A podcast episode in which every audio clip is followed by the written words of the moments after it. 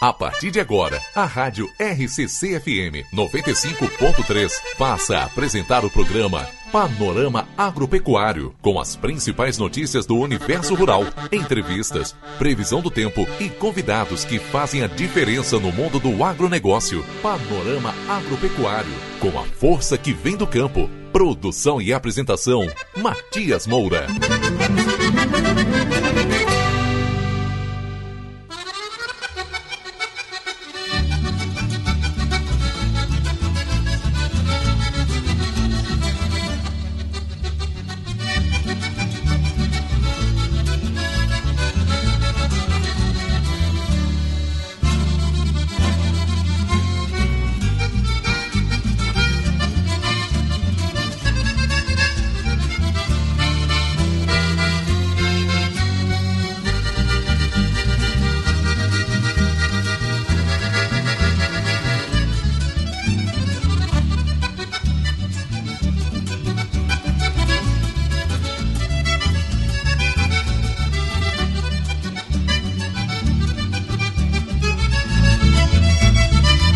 8 horas com mais 14 minutos, 8 e 14, estamos começando mais um Panorama Agropecuário.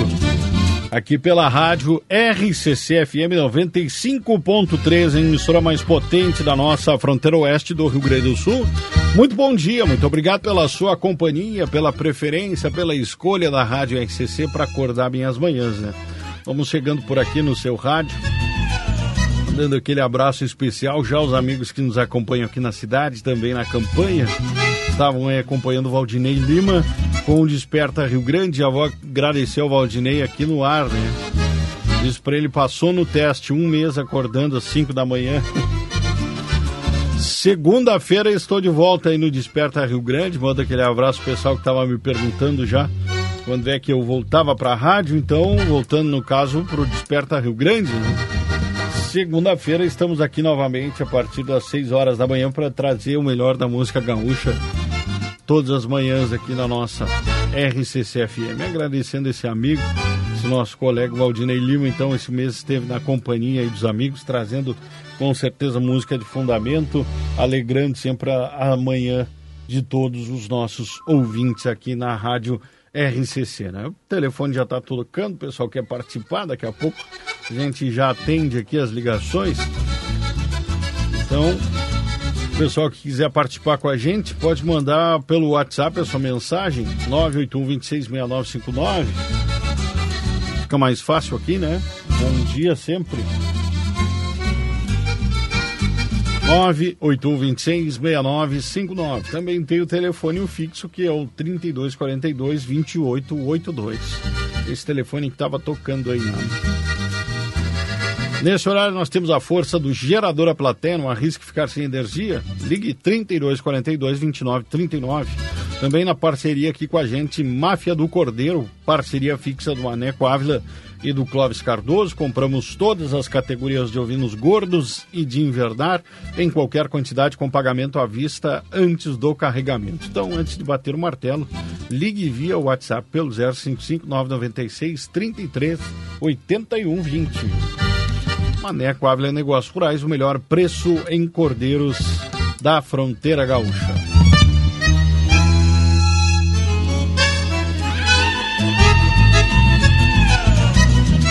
8 e 17 Tem algumas mensagens aqui, mandando um abraço lá para o Ricardo Toledo. Ele diz: Bom dia, Matias.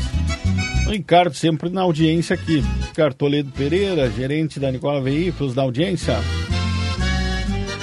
Lá em Pelotas, ouvindo a Rádio RCC, hein? Que maravilha. Um abraço, Ricardo. Muito obrigado pela tua companhia. Também o Carlos Saavedra já dando um bom dia para nós aqui, desejando um excelente final de semana. Um abraço, Carlos. Muito obrigado também pela tua parceria, viu?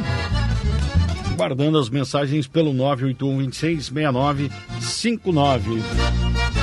Vamos com as informações do tempo, quando são 8 horas com mais 17 minutos. Temperatura agora 21 graus. Eu vou com as primeiras informações aqui dentro do panorama agropecuário. Confira agora o panorama inicial com as principais notícias do campo.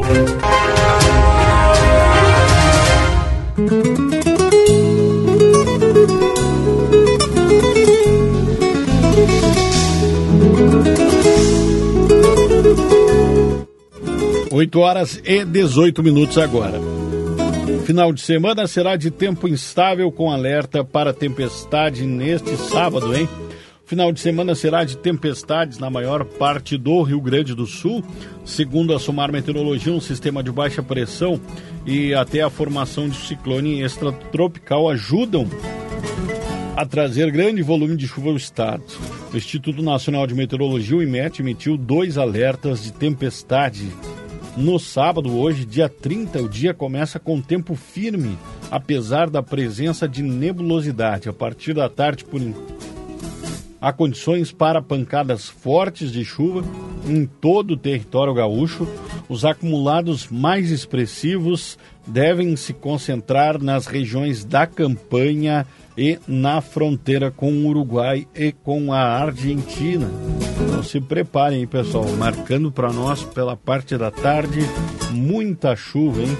Nas demais áreas, temporais com raios, queda de granizo e rajadas de vento que se espalham durante a tarde. Mesmo com a previsão de chuva, o calor não dará trégua. As temperaturas devem subir por causa dos ventos que chegam do quadrante norte, trazendo a sensação de abafamento. Os alertas do IMET são válidos até o final do sábado e abarcam metade sul do estado e um trecho da divisa com Santa Catarina. A região metropolitana não foi incluída neste alerta, né? O Instituto também chama atenção para o risco do vento intenso com rajadas de até 5 km por hora, hein? E de chuva volumosa nestas áreas com potencial para provocar transtornos, queda de árvores, energia elétrica e também alagamentos, estragos em plantações. Amanhã, domingo, dia 30, o sistema de baixa pressão que estava no Uruguai ganha força e dá origem a um ciclone extratropical. O risco para ventanias, chuva volumosa, trovoadas e quedas de granizo aumenta ainda no Rio Grande. Este sistema ganha força por causa do corredor de umidade que chega do norte. O Rio Grande do Sul registra nos últimos dias de janeiro toda a chuva que deveria ter acontecido ao longo do mês. As temperaturas caem em boa parte do estado devido à alta concentração de nuvens amanhã, né? Então, esta é a previsão para hoje e para amanhã, segundo o Instituto Nacional de Meteorologia, o IMET. Marcando aqui, eu estou trazendo essa matéria que está no site do Gaúcha ZH. E aqui na nossa região em laranja, toda a região aqui da fronteira com Uruguai e Argentina. Alerta laranja até mais ou menos Santa Maria, metade do Rio Grande aí. Então, ontem também já teve bastante registro de de temporais na região lá de Uruguaiana, região de São Borja. Então, hoje marcando para nós aí. Hoje e amanhã.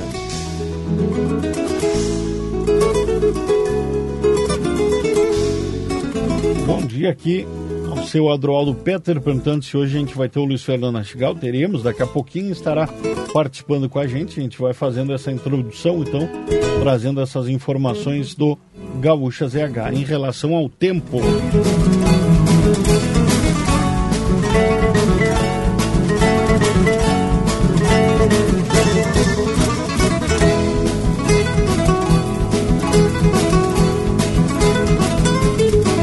Oito horas e vinte e dois minutos.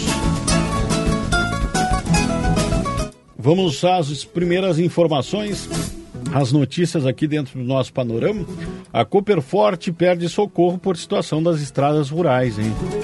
Cooperativa dos assentados da fronteira oeste do Rio Grande do Sul divulgou uma nota nesta semana para pedir atenção especial do poder público em relação à trafegabilidade das estradas rurais do município, que devido aos altos volumes de chuva registrados no mês de janeiro no município acabaram deixando alguns trechos intransitáveis em localidades, dificultando o escoamento da produção de leite. Né? A cooperativa vem fazendo todo o possível para manter as rotas de recolhimento do leite, com um custo elevado de manutenção de seus veículos que passa dos 100 mil reais. E, apesar de todo o investimento financeiro, não estamos conseguindo fazer a manutenção a tempo para as rotas, pois o dia chega, o caminhão, quando o caminhão chega, acaba estragando às vezes a mercadoria ou o caminhão quebra na estrada, né? Nós conversamos com o secretário de Agricultura, Roberto Braz, ontem, conforme entrevista ao Jornal A Plateia. O secretário de Agricultura, Roberto Braz, Departamento de Estradas Rurais do município vem trabalhando em quatro frentes para tentar, de forma emergencial, resolver né, estes problemas de trafegabilidade. Ontem, então, estive conversando com o secretário Roberto Braz e ele me informou que o maquinário já está lá na região do Passo da Cruz, Cerro dos Bunhós, vão começar também um trabalho na Madureira, trabalhando de forma intensamente aí nesta semana. As máquinas também já estarão sendo deslocadas para, para essas regiões, né? Também as equipes atuaram lá no Rincão dos Canudos, no Espinilho, fazendo a manutenção das estradas, também na região dos Moerões e dos Cerros Verdes. E agora, então, o maquinário chegando lá pela, pelo Senhor da Cruz, Madureira e outros pontos aí, depois de um grande trabalho de reparação também na região ali do Banhado Grande da, e da Coxilha de Santo Inácio.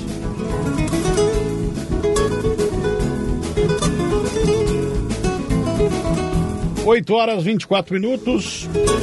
Atenção aos produtores. A declaração anual do rebanho pode ser feita online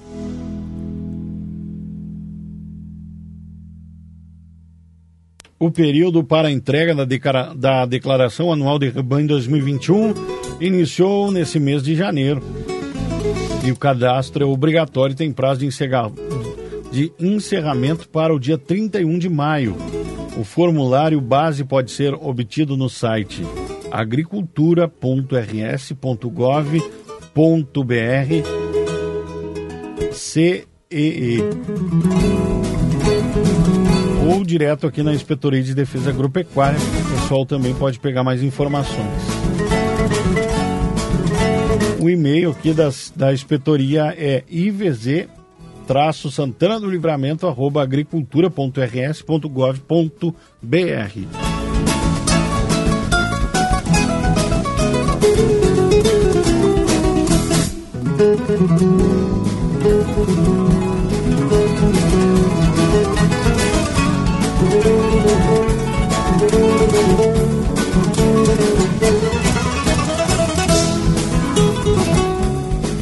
Oito horas com mais 25 minutos. Exposição Feira encerra com destaque no julgamento da raça corredalha. Informação que está postada aqui no site do Jornal Plateia aplateia.com.br.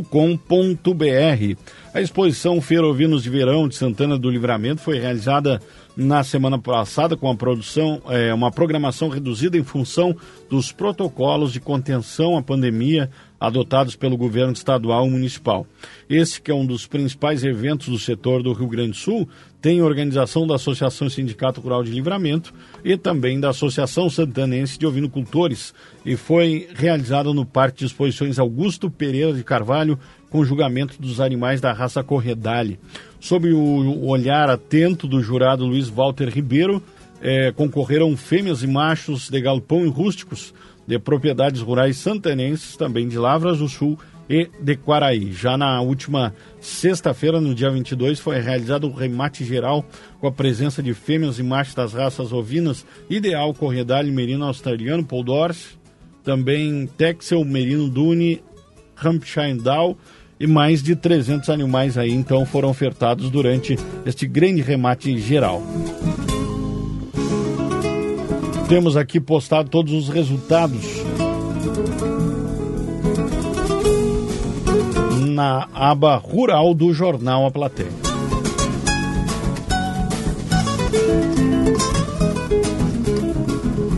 E atenção, genética de campeões da Nova Aurora entra em pista.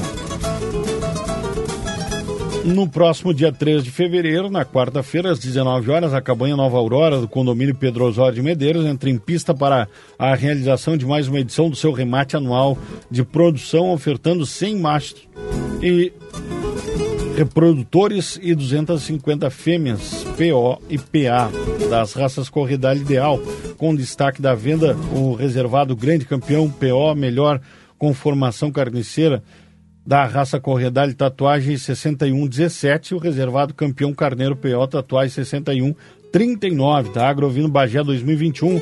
Também apresentará machos como ponta de produção, 30 machos planteleiros PO, Corredale e 20 machos da raça ideal.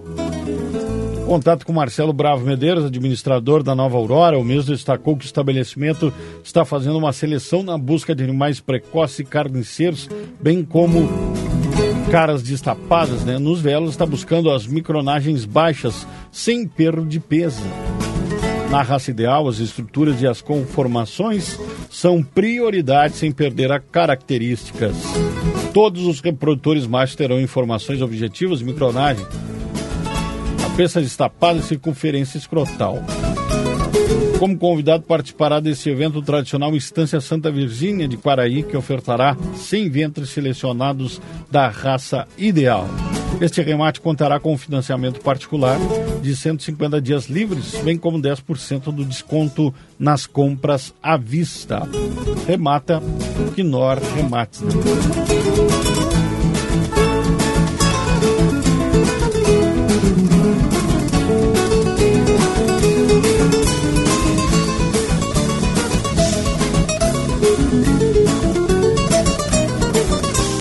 Oito horas com mais 29 minutos.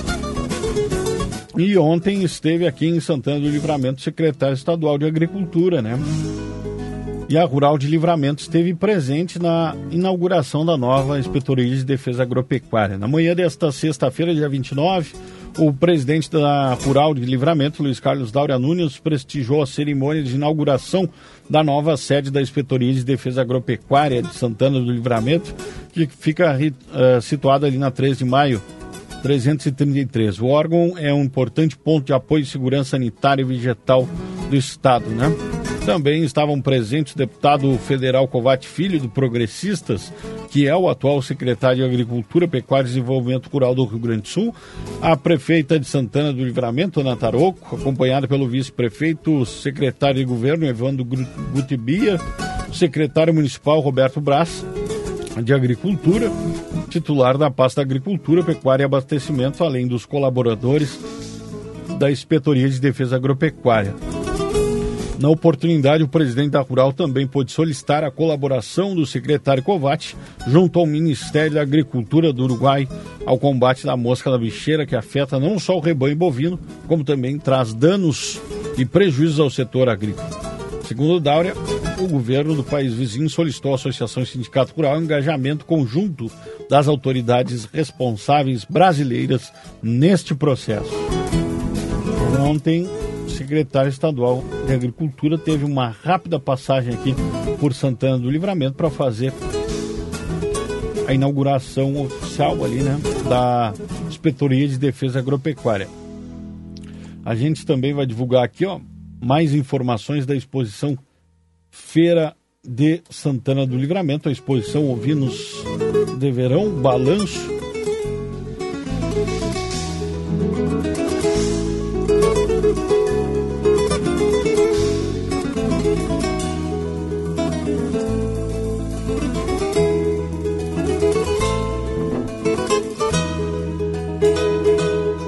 Boas vendas e qualidade genética na Feira de Ovinos de Livramento. Santana do Livramento, que tem o título da Capital Nacional da Ovelha, realizou na última semana a sua 43ª exposição Feira Ovinos de Verão, que mesmo com a programação e participação do público reduzido em função dos protocolos de contenção à pandemia, foi palco da grande de grande qualidade genética presente nas raças de corte, lã e leite, criada nos campos santanenses. Este que é um dos principais eventos do setor do Rio Grande do Sul, teve organização da Associação e Sindicato Rural de Livramento, também da Associação Santanense de Ovinocultores, e foi realizada dos dias 20 ao dia 22 deste mês no Parque de Exposições Augusto Pereira de Carvalho.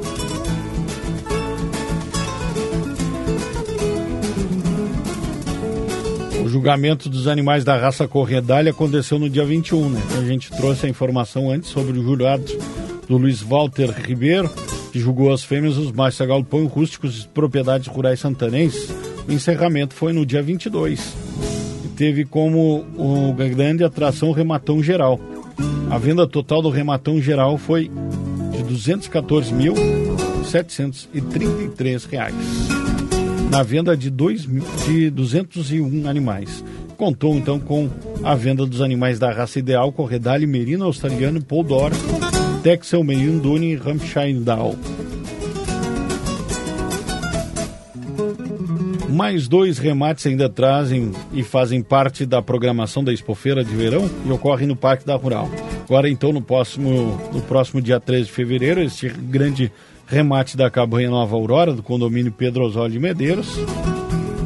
E no dia 26, a Cabanha São Pedro organiza o seu 47º remate com animais também da raça corredada.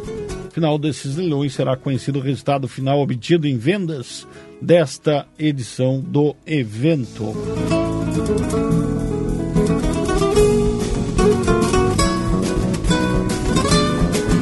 Oito horas com mais 34 minutos agora.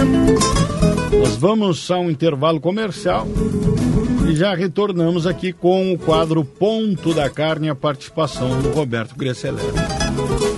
E hoje vai ser gravado porque o homem está no aeroporto. Né? 8 e 34. Panorama agropecuário com a força que vem do campo. A Rádio RCC FM está apresentando o programa Panorama Agropecuário. Inicie o seu domingo com as melhores músicas que marcaram época.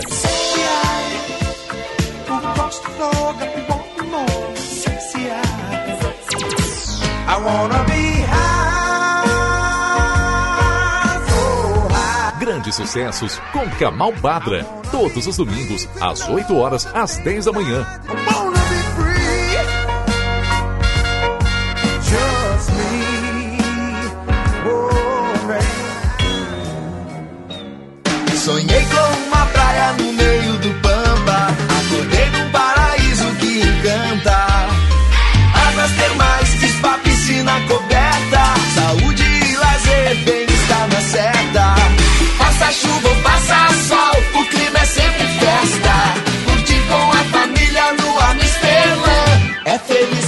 felicidade aberta.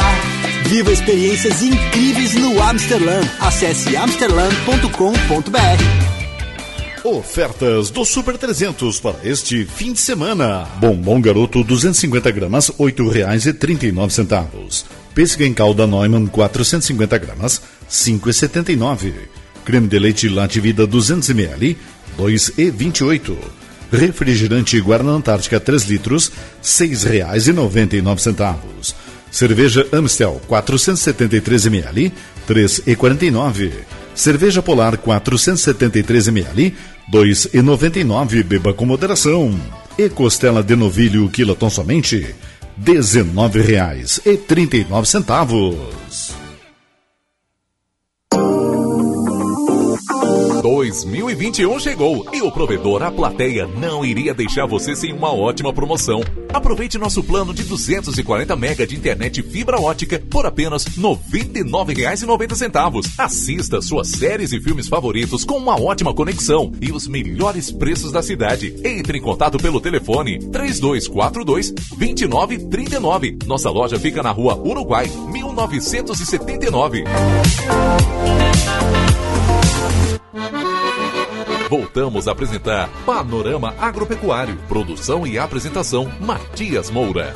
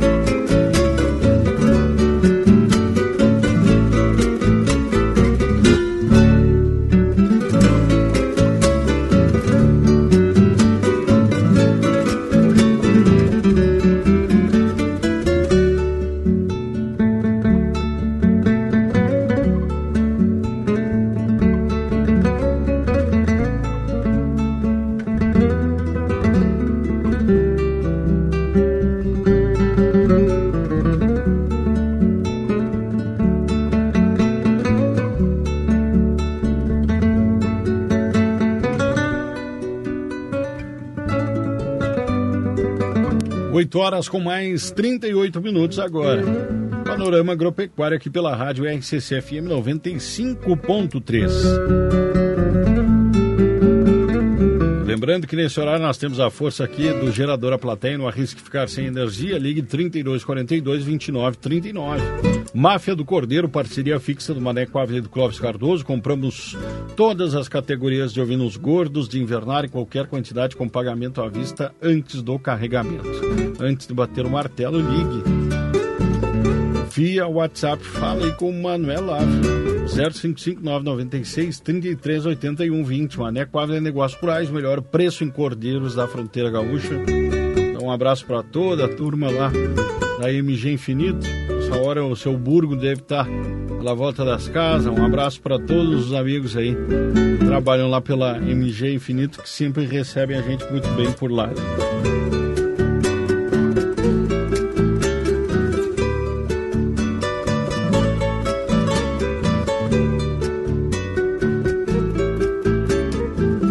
8h39 agora.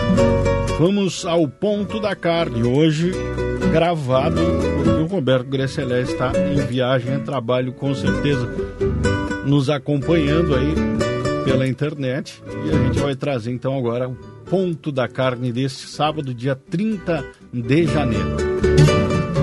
Ponto da Carne, com Roberto Gresselé. Um oferecimento Prado, estratégia para agronegócios.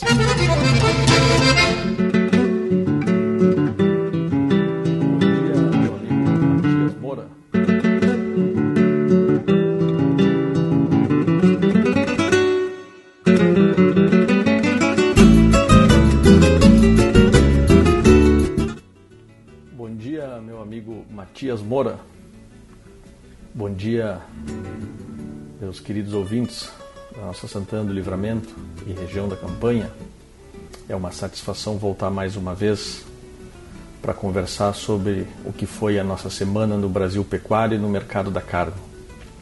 Eu falo hoje direto de Campo Grande, capital do Mato Grosso do Sul, onde eu passei a semana aqui e diga-se de passagem para fazer um belo um pequeno comentário com vocês. Estamos em plena época das chuvas aqui, né, na, na metade da estação das águas, portanto com uma chuva bastante regularizada, uma chuva quase que de acordo com o relógio, todos os dias entre meio-dia e quatro da tarde, cai uma expressiva pancada de chuva e molha esse canto do Brasil já tropical, né? Então isso é muito clássico e muito típico desta região do ano, que também, no seu lado oposto, a partir de abril começa um período de seca, como a gente viu, e isso todo ano é assim. Essa região aqui enfrenta todo ano, no mínimo, quatro meses e meio, cinco meses sem chuva. Mas agora, felizmente, estamos na época das águas, estamos na época da abundância das chuvas, que é tempo de regeneração de solo, de plantas, a natureza rebrota, revive e inicia seu ciclo novamente. Então a chuva está regular aqui e sendo bastante satisfatória para os sistemas pecuários. Isso, inclusive, tem reflexo sobre alguma coisa que eu queria conversar com vocês hoje, que é como é que nós estamos iniciando esse ano, né? Estamos, na verdade, concluindo o primeiro mês de 2021 e sim, Vejam vocês a velocidade das coisas, a velocidade da vida. Já se passaram 30 dias deste primeiro mês, deste novo ano. E eu espe eh, especificamente eu estava muito curioso de como ia ser o janeiro de 2021. Porque conforme nós falávamos é, no, apagar das luzes de 2020, eu entendia que o boi e o mercado pecuário como um todo ia nos surpreender positivamente em termos de valorização, e isso vem acontecendo já numa sequência de dias de forma bem significativa. Então, resultados fechados, né, análise fechada da semana, tivemos pequenos repiques de preço ao longo dos dias, mais na terça e na quarta, é verdade, mas chegamos ao final desta última semana do mês de janeiro com um boi valendo R$ 293,50 a arroba Isso Boi São Paulo, né, como nosso sempre termômetro, que vem dar R$ 9,78 por quilo de peso vivo. Então estamos ali batendo quase nos 300 quilos, nos 300 reais por arroba, batendo quase nos 10 reais por quilo de peso vivo. E isso tem tido uma, uma influência muito forte, inclusive o numeral 300 parece estar sendo perseguido pelos produtores rurais. E é bem verdade que numa disputa, numa, num jogo de forças, mas numa coisa que é superior, inclusive, à vontade do próprio produtor rural. A verdade é, como nós vemos comentando semana a semana aqui, é que o Brasil entrou numa fase de redução da oferta de gado gordo para o, para o frigorífico. Então, como a gente sempre fala aqui, os frigoríficos encontram bastante dificuldade em alongar suas escalas além do, de três, quatro dias. Tem sempre uma disputa boi a boi, centavo a centavos. E nesta época, e por isso eu falava da importância da chuva, assim como aí no Rio Grande do Sul está chovendo, felizmente, de forma regular, conseguimos recuperar em grande nível os nossos mananciais, os nossos, os nossos reservatórios de água, os campos do Pampa rebrotaram, enfim, estão se recompondo. Isso está acontecendo de forma generalizada, salvo raríssimas exceções, no Brasil como um todo. Se isso está acontecendo, isso é força para o lado produtivo. A maneira, a medida de que, se as condições de forragem, de pasto e da fazenda dão suporte, isto não pressiona, muito pelo contrário, tira a necessidade eminente de venda do produtor rural. O produtor rural pode e fica sem pressão para fornecer, porque ele está numa situação melhor de pastos. Então, é assim que a gente iniciou o ano de 2021, com menos boi sendo ofertado é, para o mercado de gado gordo, né? Em, em, em consequência, para abastecer o mercado de produção de carne brasileira. E isso tem sido notado muito claramente desde o que virou a gente imaginava, algumas pessoas diziam, alguns analistas, né, acreditavam que o janeiro não seria um mês bom, seria um mês frio no sentido de negócios, mas a esmagadora maioria dos analistas e pessoas que gostam disso e que leem sobre isso, dentre as quais eu me encontro, fizeram posição que não, que era uma questão de virar o ano e nós iríamos, o boi iria retomar e iria acelerar com toda a força, que é o que está acontecendo. Então, em resumo, um boi São Paulo a 9,78. No Rio Grande do Sul, alguma coisa entre 9 e 9 reais e 15 centavos por quilo de peso vivo. E eu sei sim, ainda hoje, em contato com um colega nosso que trabalha no mercado de compra e venda de animais, ele falando em compras de em vendas para frigorífico já a 10 reais e 10 centavos, e eu acredito. Mas isso, como eu sempre digo, não representa, sobretudo, a média. Isso representa alguns picos de contrato, né, alguns picos de negociação. A média hoje que se tem semana fechada é R$ 9,10 por quilo de peso vivo o boi gordo no Rio Grande do Sul. A grande surpresa, e a grande, não surpresa, o grande fato a ser observado com muita atenção de todos nós e que só reforça isso que a gente vem dizendo, que a questão toda é que, de fato, está escassa a matéria-prima para a indústria frigorífica, é que a vaca está praticamente encostando no preço do boi gordo, né? E fechamos aí então com R$ 8,50 no quilo do peso vivo da vaca gorda no Rio Grande do Sul. O que é um preço muito bom e que, e que mostra sinais de que não parou de subir muito provavelmente a gente fale nos primeiros 10 dias de fevereiro numa vaca a 8,70. Essa é uma máxima que tende a se confirmar e a gente vai estar aqui para acompanhar junto com vocês. E o terneiro?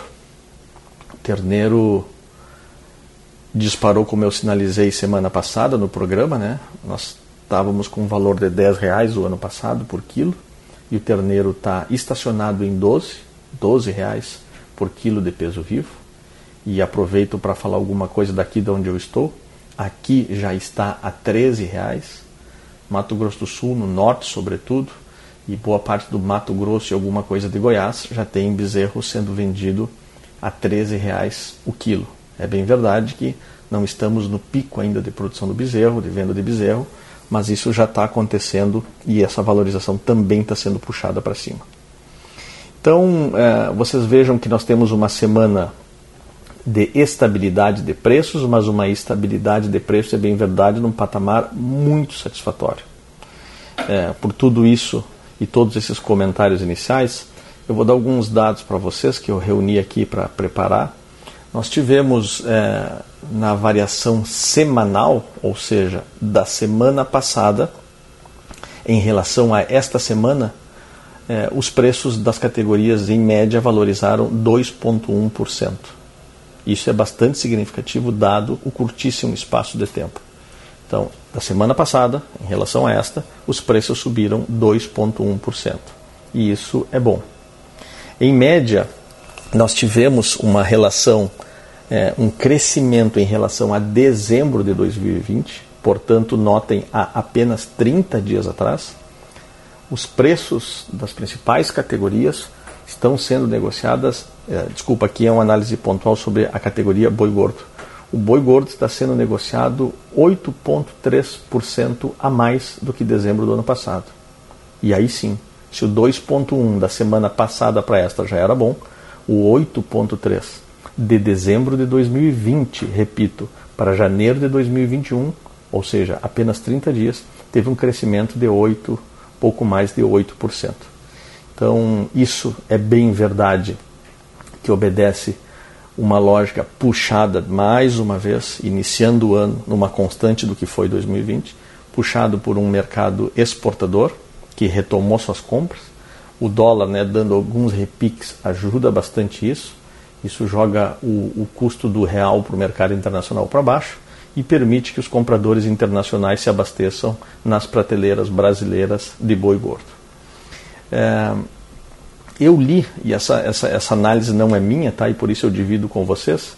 Eu li essa semana e busquei várias informações, porque nós vamos chegar ali em abril agora, num período abril-maio, culmina de uma maneira ampla no Rio Grande do Sul a época do desmame dos terneiros. Né? É a safra daqueles produtores que fazem gado de cria e que vendem para recriadores e terminadores, sejam eles o perfil que tenham.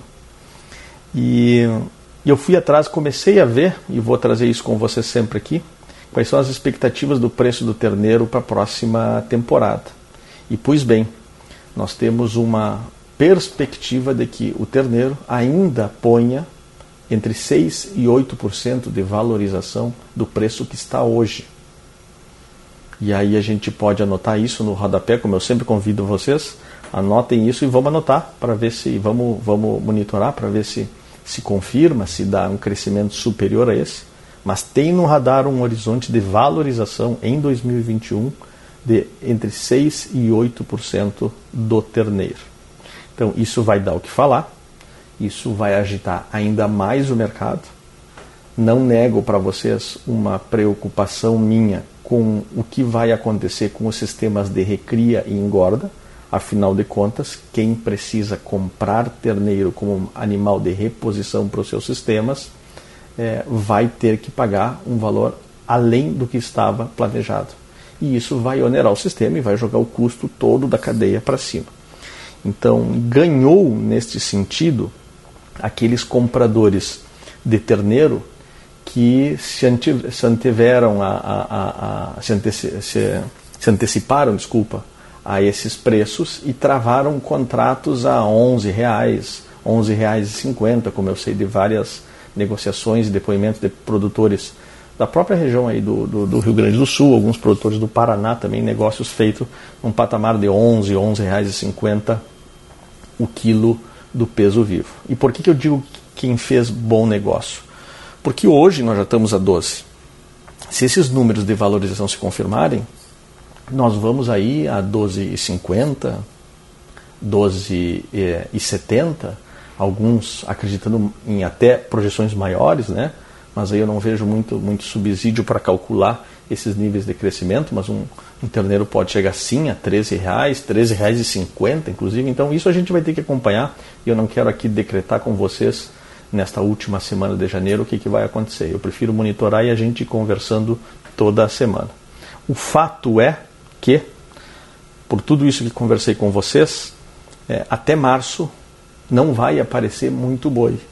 Não tem muito boi para entrar na escala de frigoríficos, principalmente os frigoríficos grandes, que é onde se dá, é, na forma mais significativa, a formação do preço dos mercados pecuários. Então, se não vai aparecer muito boi, por óbvio, é de se pensar de que os preços se mantenham nos patamares atuais daqui para cima. Sem euforia, sem acreditar em, em, coisas como eu tenho visto nos grupos de WhatsApp, aí, pessoas falando em preços um tanto descabidos. Não acredito nessas coisas tão descabidas assim, mas acredito sim que até março nós teremos um boi rondando aí algo em torno dos 285 até 300, é verdade, 305. A gente já sabe de contrato sendo vendido a 310, negócios feitos a 310 reais por arroba, sim, já é uma realidade, mas como sempre explico, não é a média e, portanto, tem que ter muita cautela ao se assumir isso como verdade absoluta para todos os cantos. Tá bom? Então, esse é o comentário desta última semana do mês de janeiro, que eu divido com vocês e espero, sinceramente, que vocês ouçam com atenção, reflitam e vejam como isso afeta em que nível isso é bom ou é nível de atenção para os negócios de cada um dos senhores. E para encerrar, Matias, hoje o meu abraço especial, que eu queria compartilhar com todos vocês, é um abraço para uma pessoa que se somou ao nosso projeto aí, meu projeto meu e da Cristina, na nossa empresa, na Prado, é, que é uma pessoa que desde a metade do ano passado, mais ou menos, não, desde agosto do ano passado, ela está próximo de nós, vem trabalhando junto conosco. Ela é oficialmente a nossa estagiária, né? Está junto conosco, que é a Ana Maria Marques. Ana Maria é uma, eu conheci ela através da Cristina. Ela é aluna da Cristina, foi aluna da Cristina em algumas disciplinas e tentando identificar um perfil de uma profissional, uma futura profissional bastante responsável que a gente poderia confiar, delegar funções e, e que ela fosse cumprida com esmero e com dedicação, é, nós identificamos a Ana e a Ana está se somando conosco, então eu deixo aqui um grande abraço para a Ana. Inclusive, inclusive, digo para vocês que muitas das coisas que vocês veem aí junto conosco acontecendo nas redes sociais ou em algumas atividades nossas, em vídeos e coisas, tem muito dedo e muita contribuição e muita criatividade dela. A Ana é uma pessoa que a hashtag proatividade resume ela, é uma pessoa bastante comprometida e, e, e parece que não se cansa de ter ideia boa. Então, é, fica inclusive uma dica para que vocês busquem ela no Instagram, Ana Maria Marques, porque inclusive dentro dessa lógica de proatividade, volta e meia ela larga ali umas dicas para produtores rurais, ela que está no último semestre da Faculdade de Medicina Veterinária, e ela já se antecipa e larga dica para produtores rurais, divide ensinamentos, aprendizados, reflexões sobre o dia a dia da produção pecuária. Anotem esse nome aí, porque eu acredito que Ana Maria Marques, a gente vai ouvir falar bastante dela no futuro profissional da pecuária do Rio Grande do Sul. De resto, um grande abraço a todos vocês. Espero que tenham um excelente sábado e um ótimo final de semana em família. Até o próximo sábado. Um grande abraço. Tá aí então, 8 horas com mais 58 minutos. Roberto Grecelera hoje com o seu ponto da carne gravado, participando aqui sempre com a gente, fazendo seu, o seu comentário pecuário. Faltando dois minutos para as 9 horas, agora nós vamos então ao intervalo comercial e depois nós temos aqui a previsão do tempo, pessoal, que se confirma então a possibilidade de temporal para a nossa região. Nós vamos então ao intervalo comercial e já retornamos. Panorama agropecuário com a força que vem do campo. A Rádio RCC FM está apresentando o programa Panorama Agropecuário. 8 horas e 58 minutos. O CFC Santanense apresenta uma explosão de oportunidades. Só fica sem habilitação quem quiser. Comece a sua carteira de habilitação sem pagar um centavo, parcelando tudo em um único pacote. Junte-se a nós e venha fazer parte da nossa turma de habilitados. CFC Santanense, você na direção certa. 13 de maio 314. WhatsApp 9960 1515. Sonhei com uma praia no meio do Pampa. Acordei num paraíso que encanta.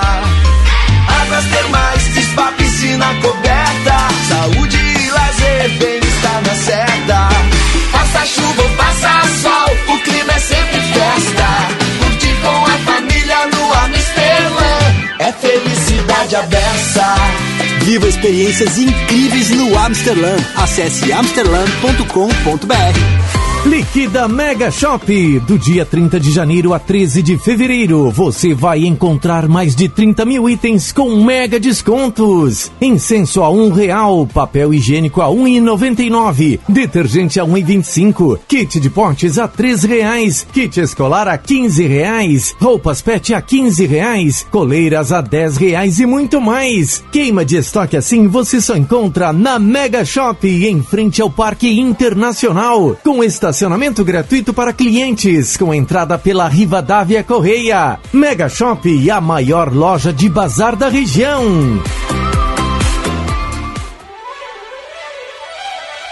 Janete Badra Imóveis estará no próximo sábado, na área de campo, na estrada Robledo Brás, Passo do Guedes. É neste sábado, das 8h30 ao meio-dia. Esperamos por você.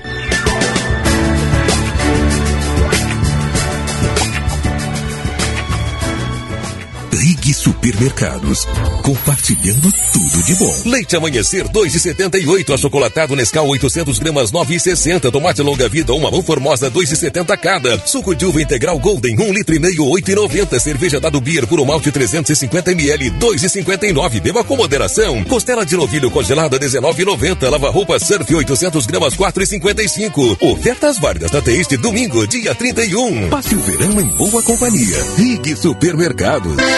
Atenção produtores, a Cabanha Nova Aurora do condomínio Pedro Osório de Medeiros convida para o seu remate genética de campeões, que será no dia 3 de fevereiro, quarta-feira, às 19 horas no Parque da Rural de Livramento. Irão à venda 100 machos e 250 ventres, corredale ideal, 3 carneiros e 30 borregos planteleiros corredale e 25 borregos ideal. Este remate contará com financiamento particular de 5 meses livres. Convidado, Estância Santa Virgínia, 100 ovelhas ideal. Não esqueça, no 3 de fevereiro, quarta-feira, às 19 horas na Rural de Livramento, remataço da Nova Aurora. Reprodutores com micronagem de lã. Rematará Quenor e Mercado Agropecuário. Telefones 53 3028 1400 55 98431 5685 e 55 99978 8185. Com a Lupa Tecnologia, sua empresa segue funcionando a todo vapor, enquanto grande parte do mercado está correndo atrás de tempo para adequar ao difícil momento que vivemos. 99% dos nossos clientes estão trabalhando em home office, com investimento praticamente zero e o melhor, sem dificuldade nenhuma para seguir com o mais importante, o seu negócio. Entre em contato com a Lupa Tecnologia e saiba mais. Atuamos com as melhores práticas do mercado para que juntos possamos prosperar e seguir movimentando nossa economia. Ligue ou mande um WhatsApp para o número 559 9655 0403. Voltamos a apresentar Panorama Agropecuário. Produção e apresentação: Matias Moura.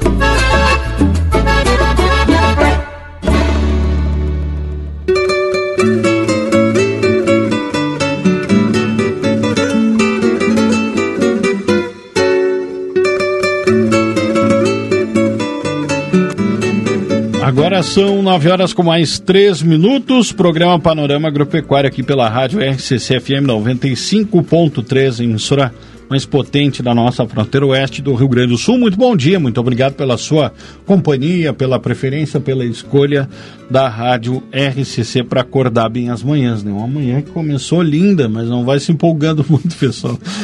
já está começando, o céu já está começando com nuvens aqui e a previsão não é boa aí para quem não gosta de muita chuva, né? É, e a gente vai então, vou dar um bom dia aqui ao Júlio Neves. Primeiro, bom dia, Júlio, tudo bem? Bom dia, Matias, tudo bem? Como é que tá? Tudo tranquilo? Bem, Matias, eu estava acompanhando agora as notícias aqui sobre o tempo e até agora daqui a pouquinho nós vamos passar a, o áudio da Style Cias e vem chuva sim, vem chuva lá da Argentina. Pois é, né? Argentina. E, e, é preocupante, porque se eu não me engano foi ontem à noite, deu um, deu uma, um vendaval lá na divisa com a Argentina, uhum. 145 km por hora, chuva. Muito vento, é. né? Isso é o que é o preocupante, né? A questão do vento, granizo. Mas daqui a pouquinho mais vamos passar essa informação, porque os ouvintes possam ficar atentos aí do que tudo que pode, pode acontecer. Sabemos que a chuva é importante para o campo, né? O uhum. pessoal está precisando de chuva, mas o ruim é a questão do vento forte Não, e o granizo. Isso é complicado, né? Prejudica bastante, principalmente uhum. é, aqui na área urbana com os alagamentos, né? Mas com certeza a Defesa Civil aqui do município e a Secretaria de Obras já estão atentos aí e durante essas últimas duas semanas, né? Depois daquele episódio de chuva que a gente teve, já fazendo a manutenção dos arroios aí também, a limpeza dos bueiros porque é bastante chuva, né?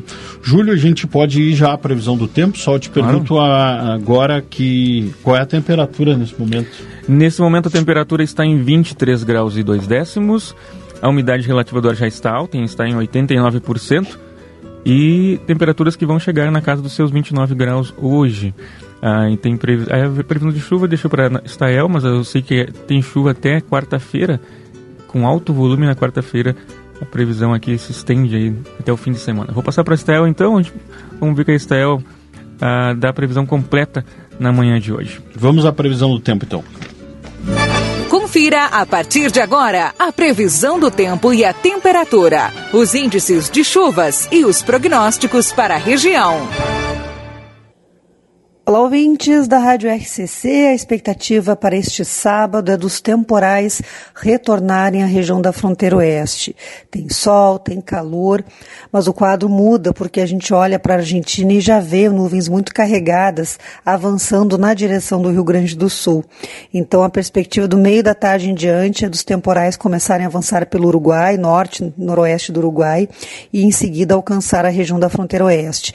Tem alerta, alerta para chuva com temporais com risco de granizo em Santana do Livramento, especialmente mais para o final da tarde e na noite deste sábado.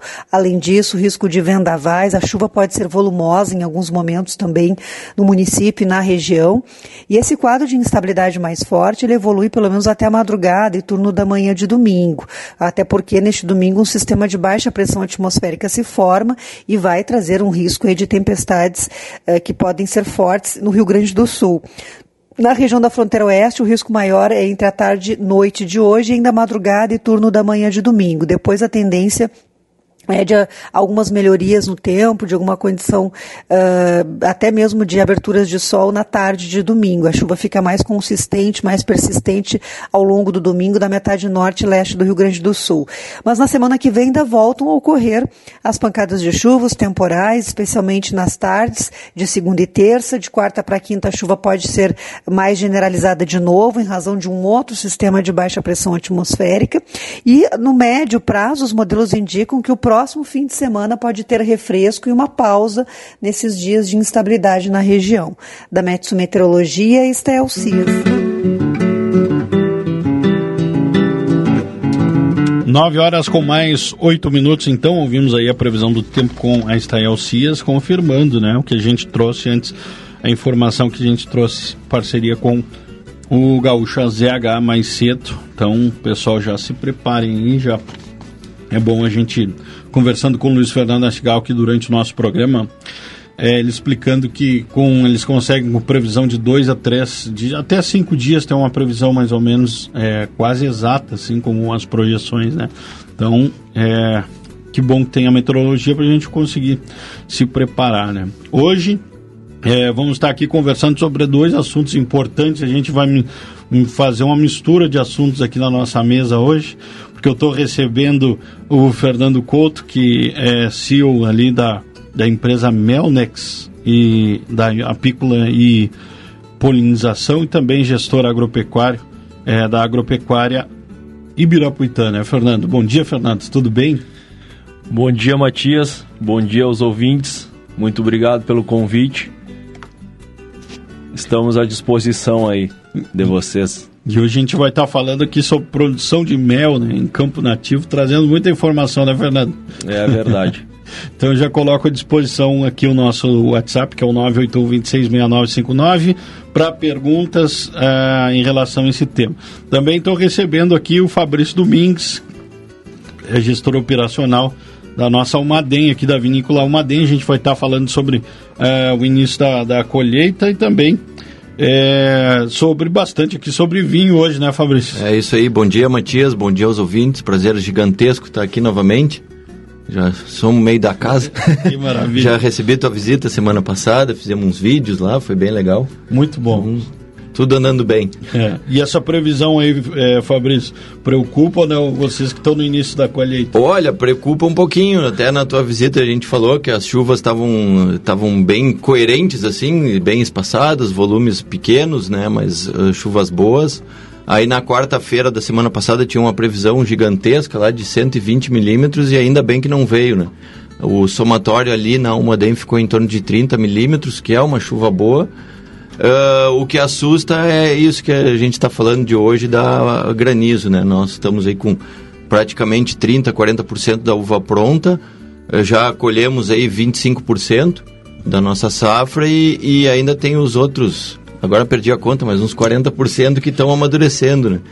E nessa época uma chuva de granizo aí, aí é perda quase total, né? Então temos que ficar orando aos nossos santinhos e todos os santos e tudo para a gente tentar que possa vir a chuva, mas não uma chuva temporal, com granizo, isso aí é um problema, né? Fabrício, quanto tempo tu, é, tu trabalha ali na Modem? Uh, na Modem já são 20, essa é a minha 22 segunda safra, e contando nesse... a que eu comecei como estagiário, né? E nesse tempo, é, registrou alguma perda por granizo? Não? Já, nós, dentro desses 22 anos aí que eu tô aí, já foram, a gente teve três, do que eu recordo, três granizos Sim. de, assim, de de liquidar, de ter perdas aí acima de 70%. Imagina. Então, claro, a gente tem seguro, né? Mas o seguro não cobre toda a perda que a gente tem.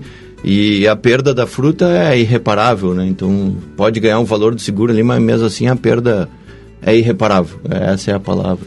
Maravilha. O Fabrício conversando com a gente, Fabrício Domingues, é, o pessoal pede aqui, fala mais sobre os convidados, porque às vezes tu tá falando, o pessoal não sabe quem está conversando, a gente tá, quem pode estar tá nos assistindo aqui pela, pela TV A Plateia sabe aqui, então o Fabrício à minha esquerda e o Fernando à minha direita, hoje a gente vai estar tá falando sobre produção é, também de mel à base de campo nativo, digamos assim, ou de mata nativa, né, Fernando?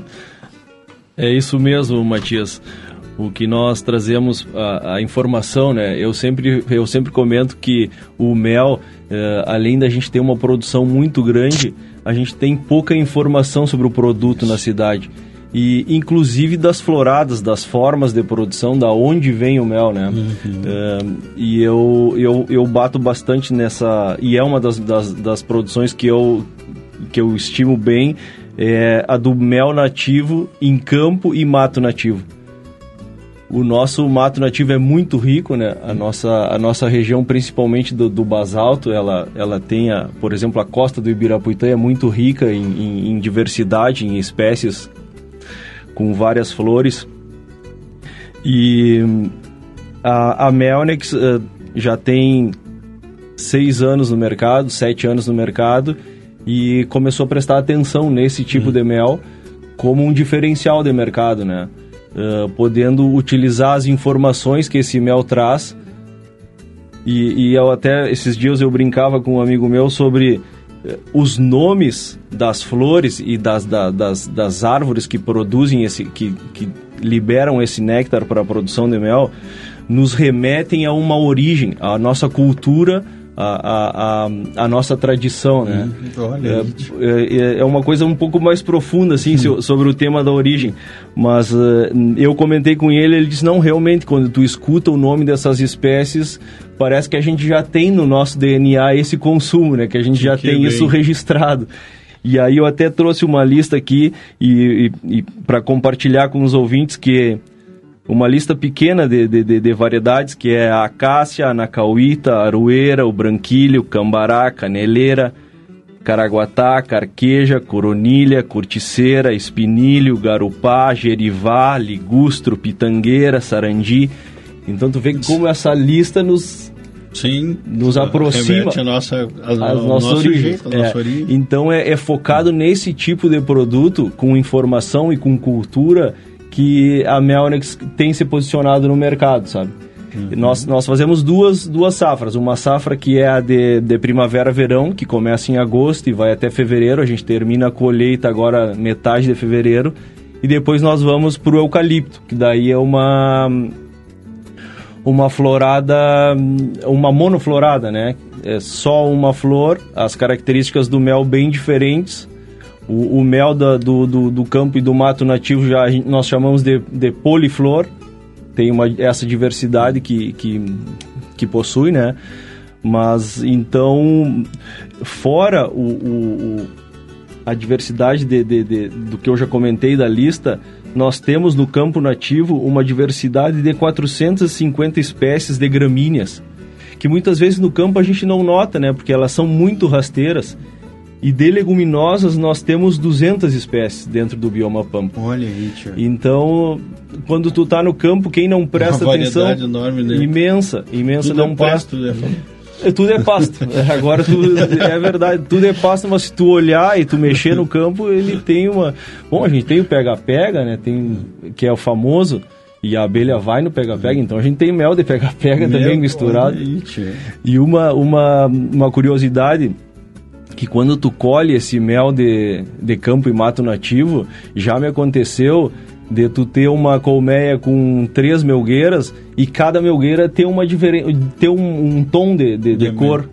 Porque eh, vai, a- as floradas vão se alternando, né? Então Uhum. uma vai crescendo, a outra vai diminuindo nesse período de, de primavera-verão.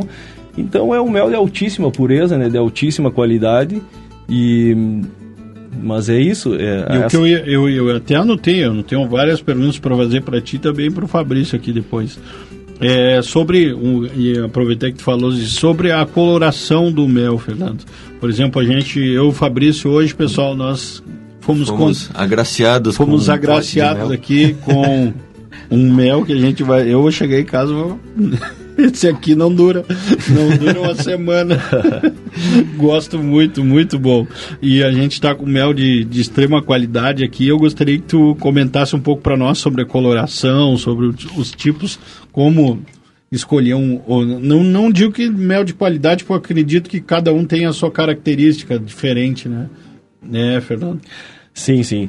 O, a coloração do mel, ela se dá pela flor, né? Então a gente tem uma tabela de, de, de, de, de cores que ela vai do branco ao preto, passando pelo âmbar. É, Esse, esse mel que vocês receberam que já é um âmbar mais escuro. Digamos que ele está em 75% da, da tabela, né? Indo para o preto como 100%. E o que a maioria das pessoas não sabe é que o mel, quanto mais escuro, a- as características dele são mais fortes e a composição química e física é mais resistente. E o mel mais claro, ele, ele é um mel que é muito utilizado pela indústria para para iogurte, para essas barrinhas de cereais, para esses biscoitos. Então, ele é próprio para o consumo, mas po- eu, por exemplo, essa produção que eu faço no outono é o mel que vai para exportação e que vai para como matéria-prima para ser utilizada na indústria, né? Mas pode ser consumido, sem dúvida. Aí vai do paladar e vai de- do gosto de, de, de cada consumidor, né? Mas sobre a cor é isso. E tem o sabor, né? O, o, o sabor do mel, ele é determinado pela quantidade de açúcar que tem nele. No mel, a gente tem três tipos de açúcar. A glicose, a frutose, a sacarose e a maltose. Então isso, às vezes o mel é muito doce, às vezes ele, ele é um pouco mais azedo e às vezes é muito amargo. Olha. É, é estranho até de, de escutar De dizer que o mel, o é, mel é é, amargo. é, isso mesmo. Mas existe sim, existe essas, essas, essas características fortes aí dependendo da florada. Muito bom. Eu tenho um monte de perguntas, eu vou hoje Não, deixar anotado aqui, mas vou trazer o Fabrício para a conversa. Fabrício, agora a gente. É, o Fernando já fazendo essa introdução importante para nós, agora eu gostaria que tu falasse um pouquinho ali da, da nossa produção da Almaden. Que tipo de, de, de uva vocês têm ali? Quanto a expectativa de, de safra? E a gente vai começar por aí o assunto. Sim, sim. Bom, hoje a gente, ho- hoje, nos tempos de hoje, a gente está com 25 variedades de uva, né? Ah, são 20, em torno de 22 que a gente realmente usa comerciais. E tem três, quatro que estão em testes. Tinha uma até que está a Tempranilho, por exemplo, que a gente não tinha aqui na Madem, mas na outra unidade da Miolo, em Candiota, tem ela. Ela vai muito bem, a gente trouxe para cá, começou a fazer testes com ela. Tá dando uma qualidade excelente, produtividade ótima, então a gente já está aumentando a área de Tempranilho. Então são 11 tintas e 11 brancas, né, as mais expressivas aí. Em área, a gente tem, ah, nós temos em torno de dos 450 hectares hoje do vinhedo, metade é uva, pouco mais da metade, em torno de 60% do vinhedo, em torno de 240, 250 hectares são de uvas tintas e as uvas brancas aí os outros 200 hectares. Porém, a uva branca produz mais que a uva tinta, então em termos de produção, nós vamos produzir em torno de 2 milhões, 2,5 de quilos de uva branca e 2 milhões, 2 milhões e meio de uva de, ah, de uvas tintas, né? Uma parte da produção ah, de uva tinta vai para o vinho rosé, que vem aumentando o comércio aí, a comercialização dos vinhos rosé, espumante rosé, moscatel rosé, tem aumentado bastante. Então a gente está crescendo aí a produção do rosé com a uva tinta, né? É um processo que a gente faz que em vez de tirar a cor da casca para fazer o tinto, a gente joga direto na prensa a uva e aí sai um pouquinho de cor, ele fica rosé, tá? Mas aí é um monte de processo. Mas então, assim, ah, das tintas, né, a principal que a gente tem é o Cabernet Sauvignon, tá? Eh, tem quase 90 hectares aí de Cabernet, aí é depois a Taná, que tem quase 70 hectares, Ah, o Merlot quase 50 hectares, em torno de 50, e o Cabernet Franc ah, tem em torno de 30 hectares, mas a gente já está com expectativa de aumentar, porque, assim, o mundo do vinho é, é, um, é um negócio muito eh, estranho, diferente, porque é muito de modismo, né? Sim. Então, uma época a moda é o moscatel, depois aparece o rosé, depois o pessoal, ah, agora o tinta, ca- a bola da vez é o Malbec, depois o Carmener, e parece que agora é o Cabernet Franc. Tá, então a gente já está com uma demanda bem grande aí de Cabernet Franc. É, o Cabernet Franc era uma variedade que a gente usava muito para o rosé, mas começou essa demanda aí de Cabernet Franc para vinho tintos e vinhos tintos ah, já mais nobres, mais superiores, e o Cabernet Franc aqui na nossa região se presta muito para isso. Então a gente já está desviando a nossa produção de Cabernet Franc para essa linha aí. E aí nós vamos ter que aumentar um pouco também a área. Então, ah, o mundo do vinho tem essas características que ele muda muito rápido o consumo, a característica de consumo. Porém, para a gente mudar isso no Claro. vinhedo, ah, nós temos vinhedos lá que estão há mais, são 45 anos produzindo e tu trocar um vinhedo desses é, não dá, não dá para fazer. Então, é, e, e dói tu cortar um vinhedo antigo desses, né? Que produzem as melhores uvas, as uvas mais nobres, tem uma série de características, um vinhedo antigo de um vinhedo novo. A gente não pode chamar um vinhedo de velho, porque ele velho ele não fica, ele fica antigo. Eu ia, é isso que eu ia te perguntar. Ontem, conversando com um amigo meu, o pastor Éder, deve estar nos ouvindo. Ele disse: uma das perguntas que eu quero fazer para o pessoal lá é sobre eh, o, o vinhedo. Quanto mais antigo, mais ele produz, como é que funciona? Não, assim, o, a produtividade é, é a gente que mais ou menos regula, né? Então, a gente tem vinhedos antigos de uva branca que a gente consegue produ- seguir produzindo, dependendo da variedade, eh, tipo Santa Emilon, que é uma variedade branca extremamente produzida, produtiva. Tem vinhedos lá com 40 anos e produz 20 toneladas por hectare, que, que para a espaldeira é um monte de uva. A nossa média tem 10 toneladas e é o que a gente trabalha.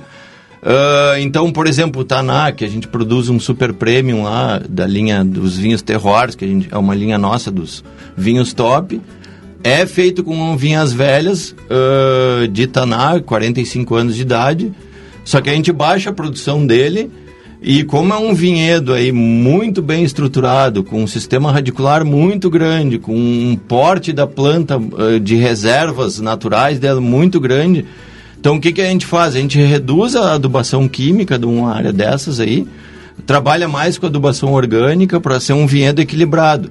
Sendo um vinhedo mais equilibrado, ele vai produzir uma uva mais equilibrada, equilibrada em, em termos de tanino, polifenóis, açúcares, a, a própria água que tem dentro do grão. E isso aí vai te gerar um vinho mais equilibrado que vai te produzir um vinho de guarda e um vinho mais nobre. Uhum. Então, assim, parreiras novas ali é que nem criança, né? Ou um adolescente que está sedento por comida para crescer. e aí tu, tu tem que dar comida para ele, e aí a gente faz uma adubação química, né? Com adubo químico, NPK. Só que a planta vai absorver tudo que ela quer e pode, porque ela tem que crescer e tem que produzir uva. Uhum. Então aí pode ficar um, uma uva um pouquinho desequilibrada, não é assim, ó, oh, como é desequilibrado. Isso aí para alguém perceber, um uh, consumidor perceber esse desequilíbrio na uva, aí o cara tem que tá beber bem mais vinho do que eu. e olha que eu bebo vinho. Fabrício, como é, tu falou aqui as qualidades da, da a, sempre na garrafa tem tem ali o de, qual é o o vinho, o, a uva que foi feita aquele vinho. Nem sempre, e isso é legislação, né? Então, a, a, quando um vinho quando é feito de uma uva, uh, que a gente chama vinho varietal, a linha Almaden, por exemplo, a base da linha Almaden é toda varietal, uh, tem ali no rótulo, ah, é um Cabernet Sauvignon. Uhum. Cabernet Sauvignon é o tipo da uva, né? Uhum. Uh, mas por legislação ele tem que ter 75, no mínimo 75% uh, daquela uva. Os outros 25% podem ser outras uvas viníferas, né? Que é os, todos esses tipos de uva que a gente faz vinho.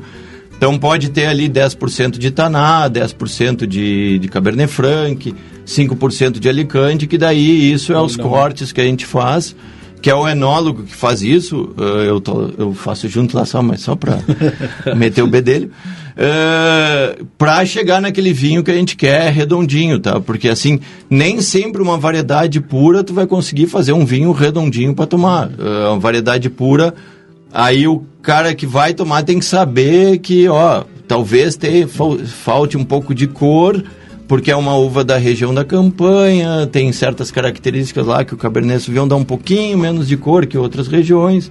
Então a gente ajeita com um pouco de taná. Tá? Então, isso é permitido fazer, é legal fazer e, e se faz para melhorar o vinho.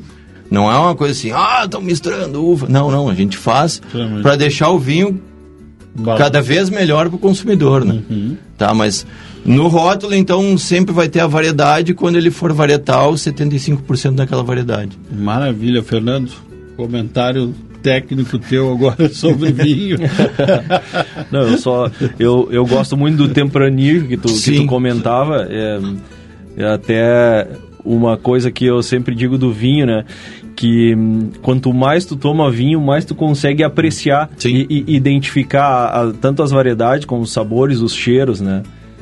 E hum, mas tu comentava sobre o rosé, né? Eu tenho notado essa tendência do mercado, principalmente no verão, as mulheres estão tomando o, o, rosé é, gelado, é, é, final da tarde é, é, uma, é uma bebida boa para. É, ele vem aumentando bastante o consumo. E o interessante mesmo. O ano passado, quando o Fabrício esteve aqui, foi, foi por esse período, eu acho, mais ou menos. Foi logo ali por março, foi o meio do ano, não lembro, eu acho que Pois é, não, eu acho que foi na poda, eu acho que foi no é. inverno. O Fabrício esteve aqui com a gente, ele trouxe uma informação que se confirmou, né, Fabrício? Isso. Que a pandemia aumentou e aumentou muito o consumo e a venda do produto local, né? É, é e isso foi um pouco, acho que foi abril, maio que ainda é. nós estava montando todos os cenários aí de pandemia, né, para enfrentamento de pandemia. A gente criou nove cenários possíveis lá para ver o, o, como é que nós ia enfrentar.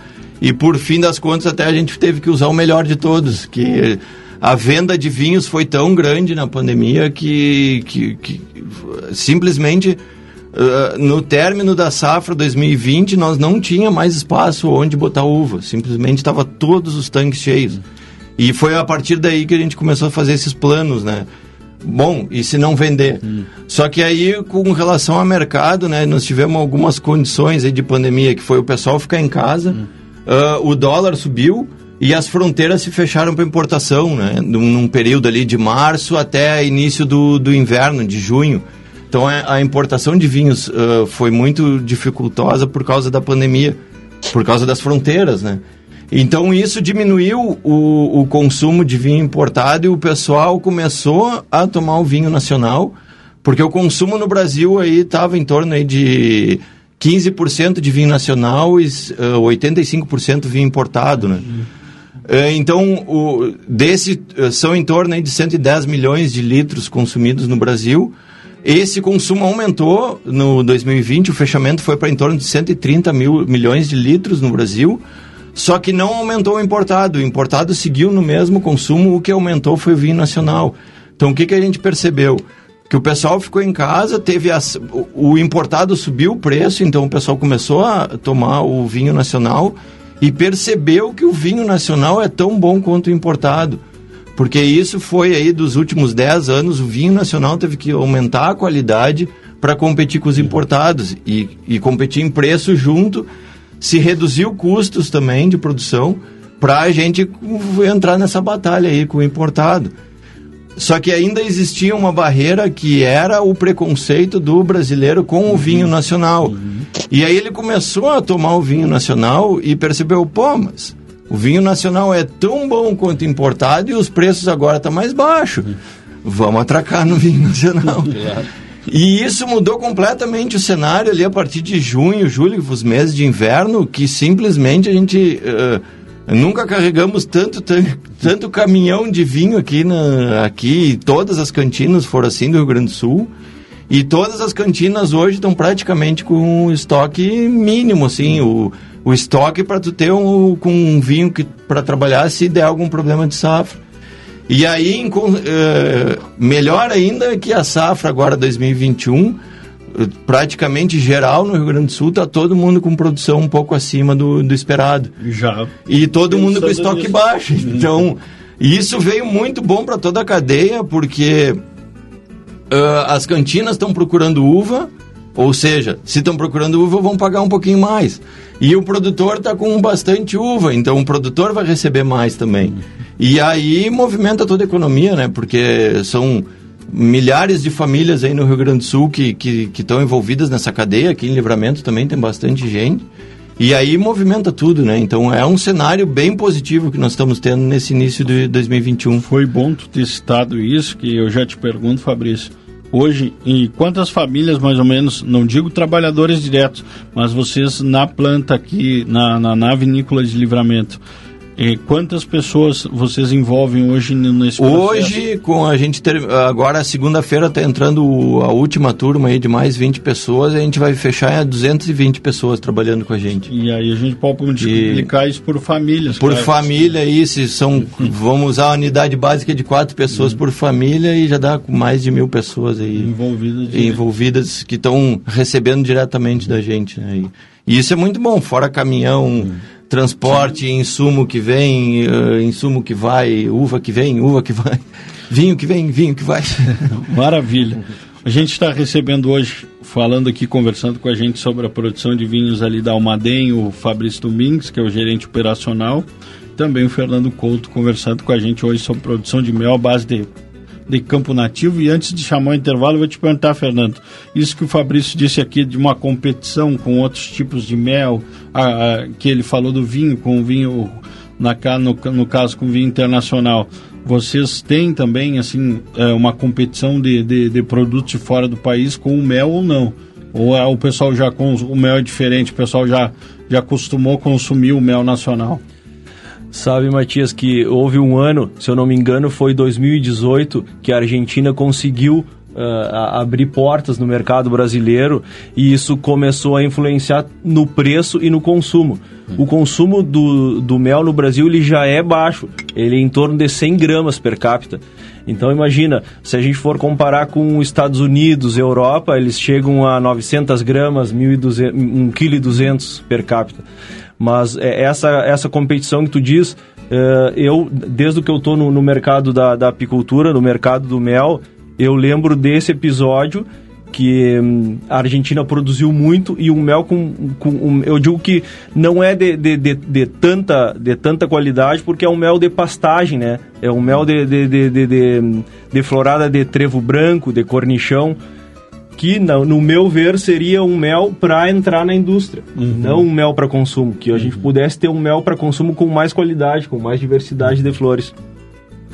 Mas uh, o preço baixou, eles vieram com embalagens muito mais baratas, embalagens que o Brasil não usa, e, e isso tornou a concorrência bem, bem Uh, bem arriscada, assim, porque uh, o mel, conforme a safra, ele varia conforme a, a demanda do mercado, né? Uhum. E como entrou bastante mel, o, o, o, o mercado se, se desestabilizou em relação ao preço e em relação à qualidade também.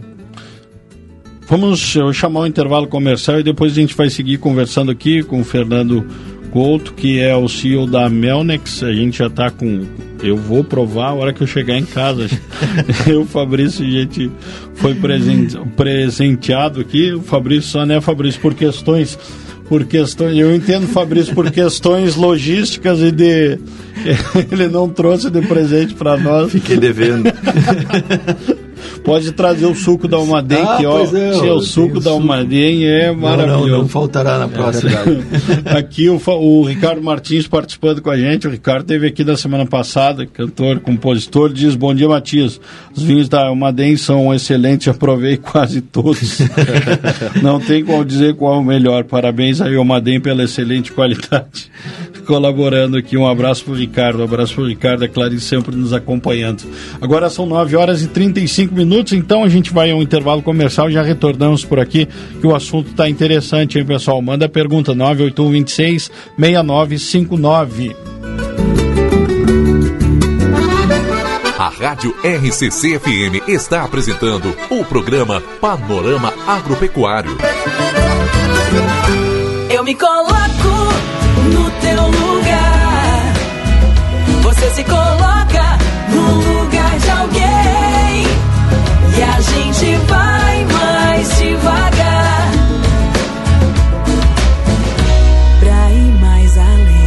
gente passou o ano todo se cuidando. Agora é hora de levar o cuidado também pra estrada. Empatia no trânsito. Você no lugar do outro neste verão. Detran e Governo do Estado do Rio Grande do Sul. Novas façanhas. Sonhei com uma praia no meio do Pampa. Acordei num paraíso que encanta. Águas termais, spa, piscina coberta. Saúde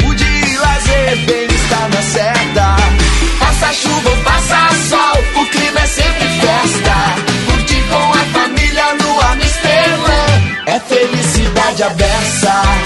Viva experiências incríveis no Amsterdã. Acesse amsterdã.com.br. Rig Supermercados, compartilhando tudo de bom. Leite amanhecer 2,78, achocolatado Nescau 800 gramas 9,60, tomate longa vida uma mão formosa 2,70 cada, suco de uva integral Golden 1 litro e meio 8,90, cerveja dado Beer por um malte 350 ml 2,59, beba com moderação. Costela de novilho congelada 19,90, lava roupa Surf 800 gramas 4,55. Ofertas válidas na este domingo, dia 31. Passe o verão em boa companhia. Rig Supermercados. Liquida Mega Shop. Do dia 30 de janeiro a 13 de fevereiro, você vai encontrar mais de 30 mil itens com mega descontos. Incenso a um real, papel higiênico a um e noventa e nove, detergente a um e vinte e cinco, kit de potes a três reais, kit escolar a quinze reais, roupas pet a quinze reais, coleiras a dez reais e muito mais. Queima de estoque assim você só encontra na Mega Shop, em frente ao Parque Internacional, com estacionamento gratuito para clientes, com entrada pela Rivadavia Correia. Mega Shop, a maior loja de bazar da região.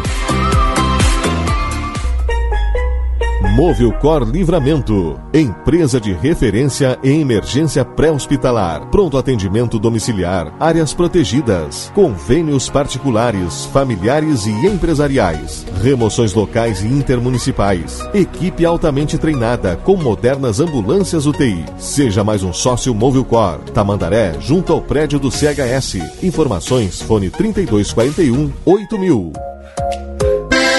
Atenção produtores, a Cabanha Nova Aurora do condomínio Pedro Osório de Medeiros convida para o seu remate genética de campeões, que será no dia 3 de fevereiro, quarta-feira, às 19 horas no Parque da Rural de Livramento. Irão à venda 100 machos e 250 ventres, corredale ideal, 3 carneiros e 30 borregos PO planteleiros corredale e 25 borregos ideal. Este remate contará com financiamento particular de 5 meses livres.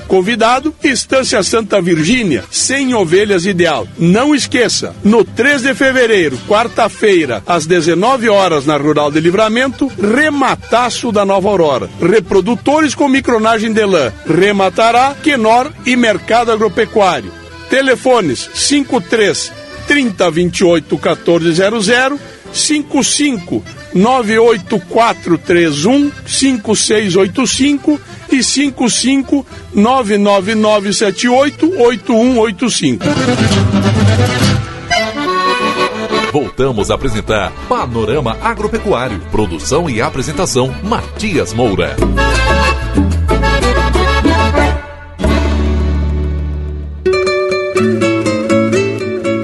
Agora são 9 horas com mais 40 minutos, faltando 20 minutos para as 10. E Júlio Neves, o Panorama Agropecuário é uma incubadora tecnológica. tu não sabe o que, que a gente cria no intervalo. Já vai sair um novo produto aqui. do intervalo dessa conversa. Deixar o microfone aberto no intervalo. A gente vai hoje recebendo aqui, a gente misturou dois assuntos, né? E, e essa mistura vai, vai sair. Vai sair um produto novo aí, um lançamento em Santana do Livramento. Conversando hoje com o Fernando Couto aqui da Melnex Apícola Polinização, também com o Fabrício Domingues da gerente operacional da Madem. Tenho duas perguntas aqui, uma direcionada a cada um. É, primeiro que bom dia, como comprar su miel? Saludos, muito interessante o programa. Ó, o pessoal está interessado em comprar o mel aqui, Fernando. Ah, a gente deixa o, o contato no final do programa e aí o pessoal pode me ligar e a gente faz a entrega. Beleza, até o final então tem que hoje acompanhar todo o panorama. e o outro, Fabrício, é, deixa eu ver aqui uma, uma pergunta que também está adicionada. O Fabrício, olá, bom dia Matias, muito bom o programa de hoje, parabéns, abraço. O Olívio participando, mas tem uma pergunta aqui mais técnica. Ó, bom dia Matias, na verdade é, é melhor que o, o vinho, quanto mais velho melhor, ele tem prazo de validade Tá certo isso? Gostaria de saber que o Fabrício falasse a respeito disso. O Luiz Carlos participando com a gente. Tá, perfeito. O, são diferentes formas aí da gente tratar o vinho. O vinho é um produto que não tem prazo de validade, tá? Só que tem, uh, como eu falava antes ali, dos tipos de uva, de vinhos antigos, vinhos mais novos, tá? Uh, existe o vinho jovem e o vinho de guarda, tá? E isso é a estrutura da uva, os componentes uh, os uh, polifenóis e tudo mais, que, que a carga de polifenóis e taninos e tudo que tem na uva que vai definir se é um vinho uh, plausível aí de ser de guarda ou vinho jovem. Então, normalmente, vinhedos aí com a produção, uh, vamos fazer médias assim, né? Vinhedos de uva tinta, com uma produção aí de em torno de 10, 12 até 15 toneladas, ele, uh, como a concentração desses compostos aí que permitem o envelhecimento vai ser menor na uva, então ele é considerado um vinho jovem. Tá? Então a linha da Umadem, por exemplo, a linha básica da Umadem ali, que está em torno de 20, 25 reais, ou até menos, dependendo de onde for adquirir, é, é um vinho jovem com, com consumo rápido, ou seja, até dois anos. Então a safra 20 aí até 2022, 2023 vai estar tá tranquilo de tomar. Tá? Depois disso, ele come... não que ele vai estragar, ele vai ter alguns componentes de oxidação, que é a oxidação, o, o, oxigênio mesmo, que atua no vinho, que começa a mudar um pouco de cor, os aromas ali dele começam a mudar um pouquinho, tá? Mas não que ele vai estragar, só ele não vai ficar tão bom assim como o consumo rápido. O vinho de guarda, então, que são esses vinhedos aí que vão produzir 6, 8 toneladas de uva tinta. Então, tu vai ter uma concentração maior desses compostos aí. E o que, que são esses compostos fenólicos, né? São os antioxidantes naturais da uva. Por isso que se fala tanto em tomar vinho para não envelhecer. Por isso que eu tenho 60 anos e tenho cara de 40. Eh, então vamos falar sério. Eh, então esses compostos fenólicos aí vão evitar a oxidação do vinho, assim como a nossa, quando a gente toma. E aí esse vinho, em vez dele perder características com o tempo, ele vai ganhar características. Então os taninos vão ser oxidados eh, gradativamente, bem lentamente, eles vão melhorar Alguns compostos vão melhorar a cor, vai mudar um pouquinho. Os aromas vão mudar também, só que eles vão mudar para melhor. Tá? Então esses são os vinhos de guarda. Normalmente os vinhos de guarda são mais caros, né? Por causa da produtividade menor no vinhedo. Então a gente normalmente eles passam por barris de carvalho também para ter um pouco mais de desses aromas terciários que a gente chama que é do carvalho, que é da madeira. Então isso aí tudo agrega custo, então tu vai ter que cobrar ele um pouco mais caro. Tá, então... Dentro, Fabrício, dentro da carta de vinhos da Almaden, vocês têm vinhos de quanto a quanto, mais ou menos? Olha, a gente inicia por 15 reais, que é a linha vintage, e o Vinhas Velhas, que é produzido por nós, uh, dentro do grupo da Miolo, vai a 150 reais. Mas tem o Seis Marias, que é o vinho top dos top, dos top, dos top da, do grupo Miolo, que é produzido em Candiota, com seis variedades de uva, tudo em carvalho, uma série de processos. Esse aí está na faixa aí dos 600 reais a garrafa.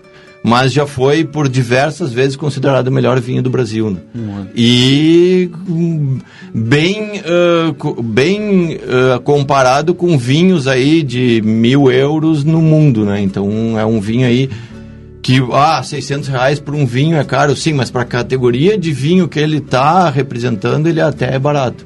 Fabrício, fala, uh, vou pedir para te uh, comentar aqui só para mim e para o Fernando, que estamos aqui contigo né? Sim. nessa sala que não tem mais ninguém ouvindo. A uva produzida na campanha é melhor que a uva produzida na serra? É, essa pergunta todo mundo faz. uh, assim, hoje existem, vamos a técnica, né? Hoje existem aí vários terroirs dentro do Brasil. Tá, o terroir é uma região consolidada, vamos dizer assim, com características específicas, né? Uh, então não existem uva melhor ou pior. Tá? Existem uh, terroirs diferentes que vão produzir uvas com características diferentes. Então a uva da campanha tem uma característica de acidez mais baixa, um açúcar mais elevado, consegue atingir mais fácil. Tá? Nas outras regiões, tu consegue atingir esse mesmo nível de qualidade de açúcar, de, de características, porém vai ser mais caro tu produzir isso. Então não é a questão da uva melhor ou pior, é ou tu vai produzir para tu chegar naquela uh, nível tu vai gastar mais ou menos, tá? Então na região da Serra para chegar uh, uvas com as mesmas características aqui da campanha tu vai gastar muito mais, porque tu tem que ter muito mais intervenção de mão de obra porque tu tem mais umidade. Então, tu tem que usar da tua mão de obra para tentar diminuir o microclima dentro da planta, fazendo desfolhas, despontes, raleio de caixa, uma série de atividades que são manuais. E aí tu vai estar tá despendiando mais uh, custo com mão de obra e aí a uva vai ser mais caro, mas a qualidade tu vai conseguir a mesma. Só vai ser mais caro. Respondida a pergunta, Fernando. e por tabela, né? Tá o Fabrício Domingues, gerente Vou falar de novo aqui pro pessoal, anota aí o Fabrício Domingues, gerente operacional da, da vinícola Almaden. Tem visitação que depois a gente vai estar tá falando sobre isso. isso. lá também. Agora, ainda mais agora nesse período, o pessoal deve estar tá organizado lá para receber pequenos grupos. Depois eu vou perguntar para o Fabrício. Mas, Fernando, sobre a tua proposta aí, compartilha a ideia com. Pois é, eu comentava no intervalo, né, sobre o, o, crescimento do consumo e do mercado do hidromel, que eu tenho bastante curiosidade disso, ainda tenho pouco conhecimento, mas nós falávamos, falávamos de, de, de, conhecer mais esse produto, né, de poder fazer um piloto, de poder desenvolver aqui na fronteira um produto diferenciado, como já são os, os vinhos da Almaden, e foi colocado na mesa aqui. Vamos Sim, ver o que, vamos, que, a gente pode. Vamos estudar.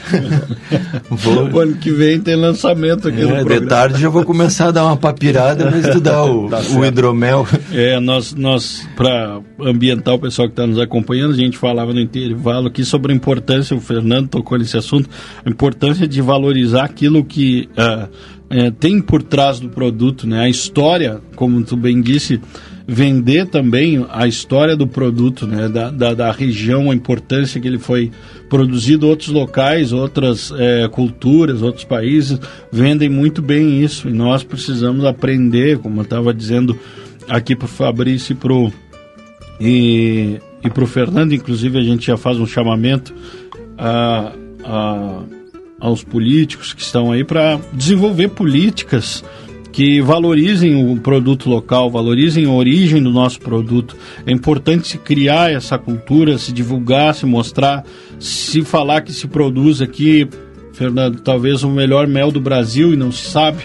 É, né? verdade, o, é verdade. Somos um dos grandes produtores. Ó, a gente conversei várias vezes com o Cipriano aqui também. Um abraço para o Cipriano, que é o presidente, não sei se ainda está na frente da presidência do, dos apicultores aqui de Santana do não, Agora o presidente da Associação Santanense é o seu Mário Forjarini. Um grande abraço, é, o marido. É, é o marido? Seu, não, o seu Mário Forjarini, ele é um, um produtor de, de mel de, com abelhas nativas também. Olha Seria interessante um dia fazer um convite para ele. Ele tem, se eu não me engano, seis espécies no pátio da casa dele de, de, de abelhas nativas e produz um mel bem diferenciado. É, é, uma outra cultura que é pouco valorizada e, e de extrema importância. Muito bom. Está convidado, com certeza. É. Vou mandar um abraço pessoal da Associação de Apicultores. Mas é importante, até tu entregar esse processo, Fernando, de tu coletar o mel e produzir, aonde tu embala, como tu faz todo esse processo, pra, explica para nós. É, uh, quando eu comecei o Invase, uh, a gente não tem aqui em, em, Livramento uma, uma planta que, que invase com o sistema de inspeção federal, né? Hoje a Associação Santanense e algumas outras empresas têm uh, a inspeção municipal que restringe um pouco a comercialização do produto, né? Porque fica mais dentro do município e agora tem uma, inclusive tu comentava, tem uma abertura aí para que o, o, Sim possa uhum. uh, disponibilizar os produtos, não só o mel, como embutidos, entre outros, dentro da região. Mas eu escolhi uma planta em São Gabriel, que é a Zoom Alimentos, que é um parceiro que, que faz esse tipo de serviço. A gente faz a colheita desse mel que é produzido entre agosto e fevereiro e leva em tambores todos pra, todo para São Gabriel e conforme vai sendo o consumo ele vai sendo envasado e distribuído. Hoje nós temos mel em Porto Alegre, em Santa Catarina, em Florianópolis, em São Paulo, ainda numa quantidade pequena, mas o que nos, o que nos prejudica um pouco é o, o a logística de transporte, né? Em, em, em, baixa, em pouca quantidade então, às vezes, até a gente tem que fracionar cargas para que o custo seja, seja beneficiado. Uh, um comentário que eu gostaria de fazer, Matias, que nós falamos bastante sobre produção, produção e demel, demel, e não falamos sobre polinização, né?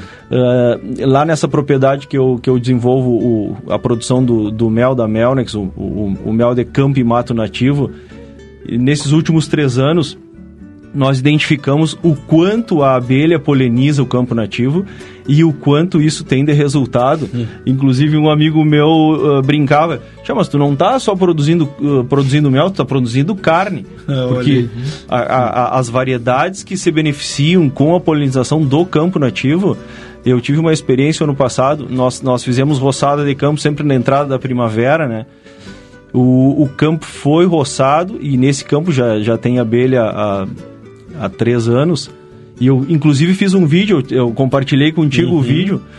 Mas é uma pastagem, praticamente uma pastagem de, de, de espécies nativas e espécies que às vezes uh, com, não, não, não surgem pelo, pelo, pela carga de animais, pelo, pelo pastejo muito, muito forte, né? muito contínuo, não dá a, a probabilidade da, da, da espécie florescer. E com a abelha eu notei essa, essa diferença cada ano que passa I- Infelizmente, a gente não tem esse estudo. Eu estou fazendo um comentário de experiência Uhum. a campo, né? Mas a, a URGS, eh, o pessoal da, da, da rede Campos Sulinos já vem trabalhando, já tem duas pessoas eh, desenvolvendo um estudo de. São dois mestrados, até dois alunos de mestrado que já vêm fazendo esse trabalho. E o pessoal da Embrapa Clima Temperado de Pelotas já vem trabalhando essa, eh, essa pesquisa de polinização de campo nativo. Bom, aí a gente junta, né? Junta essas duas, esses dois produtos.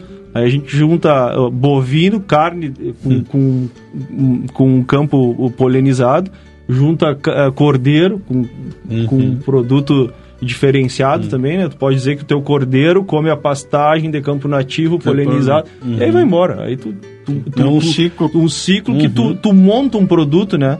O que eu comentava antes sobre é, é, da onde vem as coisas, Uhum. como é que funciona a produção, né? Tu poder dar importância a isso. E na, É. na, na produção de videiras tem é, a abelha também tem um papel importante, Fernando. Não, tu sabe que não. Não, porque a uva ela é uma planta autógama que a gente Não. chama, ela se autopoliniza, né? Então, mas Isso a mesmo. cultura da maçã e essas outras frutíferas aí precisam da abelha para polinizar. Isso eu, mesmo. eu não sei a oliveira.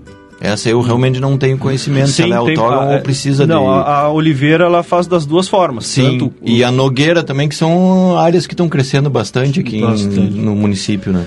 É, o, o Rio Grande do Sul eh, ainda é muito, eh, muito está iniciando o, o- a plantação de, de, de, de, semen- de produção de sementes. Sim. Como a Argentina e o Uruguai são muito fortes, tá um movimento já iniciando no Rio Grande do Sul. E aí exige muita polinização, tipo sementes de trevo, de trevo branco, de, de, de cornichão, são ah, essas leguminosas mais utilizadas né, como pastagem ah, em produção de carne, né? E a- é, é- é um mercado que vai aumentar bastante aqui na nossa região sobre a produção de hum, sementes, sementeiras. Sim. Maravilha. É, Fabrício, sobre visitação lá na Madem, como está essa questão agora nesse período de pandemia? Não, a gente ainda tá com a visitação aberta, tá? Só a degustação, sim, a gente teve que cancelar por que- questão do ambiente fechado. A visitação, como é toda em ambiente aberto, que a pessoa visita o vinhedo, visita a fábrica, é tudo espaços amplos, tá tranquilo. Tá, tem que ir de máscara, óbvio, e a gente atende um carro por vez, né? Até no máximo cinco pessoas. Tá? Então a pessoa vai visitar, vai conhecer o vinhedo, conhecer a fábrica. A degustação a gente tá infelizmente pulando essa parte que é a melhor. e depois tem a loja tá aberta, né? Então dá para adquirir os vinhos lá também. Quanto custa a visitação? É sem custo. Olha, é só eu- chegar. E funciona aí de terça a sábado. das 8 da manhã às 4 da tarde. E com uma pausinha ali do meio-dia uma pra menina lá poder almoçar. Olha aí, pessoal, interessante. Então, E Sim. nesse período de safra aí dá pra ver o movimento lá das máquinas, trator, uva chegando. Claro, não dá pra chegar muito perto porque é área industrial, né? Sim. Então, mas de longe vai conseguir enxergar toda a muvuca que é uma safra. repete para nós de terça a. Terça a sábado, das 8 da manhã às 4 da tarde, do meio-dia a uma a gente fecha. Então quer dizer, hoje o pessoal que. tem- Hoje tá aberto. Quiser Hoje até às visitar. 4 da tarde tá aberto, só chegar lá. Um carro por vez. tá? Um carro por vez. Aí, Vai se chegar lá, chegar lá e tiver visita, vai ser convidado a dar uma esperadinha, mas tem os jardins ali, pode ficar sentado, fazer um piquenique, levar as coisas para um piquenique. Mas é bem tranquilo, o ambiente é agradável, tá- é só, é, infelizmente, com o negócio da pandemia aí, tá, a gente tem que pedir pro pessoal ser um pouquinho paciente, né? Maravilha, baita notícia essa aí, Fernando. Hoje, então, antes do temporal. Vai dar para dar uma Não, não vem, o temporal não vem, eu vou ficar... Não no, vai no vir, chuleio aqui que não vem temporal, tá ligado? Cada um torce para um lado. Que venha chuva, mas sem temporal. Ah, Fernando, pedir aqui, a gente já tem agora três minutos aí. Agradecer a tua participação, pedir para ti trazer o teu comentário final aqui no nosso programa. Tá bem, Matias. Eu agradeço mais uma vez o convite, né? É sempre bom a gente estar compartilhando informações sobre os produtos da nossa cidade e, e, sobre qualidade, principalmente, de produtos, né? Assim como a Almaden, o, o Fabrício expôs muito bem aqui toda a produção deles, a, a, a, a competência do, do, trabalho, né? Então a gente tem que focar nessas coisas. É, é isso que fa vai fazer, que faz nos dar a diferença no mercado, que faz nos apresentar de uma forma diferente e levar os nossos produtos para o resto do Brasil aí, para o resto do mundo. Uh, eu fico à disposição, eu tô sempre, sou parceiro de, de, de, de trazer informações. Eu vou deixar o meu, o meu telefone de contato. Teve um ouvinte aí que já se interessou no mel. Olha aí. Ó. O meu telefone é 997 12 7520. Sempre repete para nós aí, para o hum. pessoal poder anotar. O Fabrício. Eu tá, já vou anotar aqui o Fabrício também. Tá é 55 997 12 7520. E uma última notícia, Matias, só para encerrar. Eh, no início de janeiro foi sancionada a Lei 14.119, que fala sobre a implantação de política nacional de pagamento de serviços ambientais. Então é uma a, a, o pessoal da apicultura, né, que daqui a um tempo vão começar a nos pagar para ter abelha. Essa Olha, que é a verdade, sim. né? Os, a, nos Estados Unidos isso já é, já é muito bem feito, já é muito bem estruturado. Então, que bom, falta regulamentar essa lei ainda, né? Mas que bom que o, o, o governo está se preocupando, né? Gente, nós que, que, que cuidamos do, do, do, meio ambiente, da, da, da restauração, da, da, da, manutenção né, do nosso bioma, e hum, é uma notícia boa.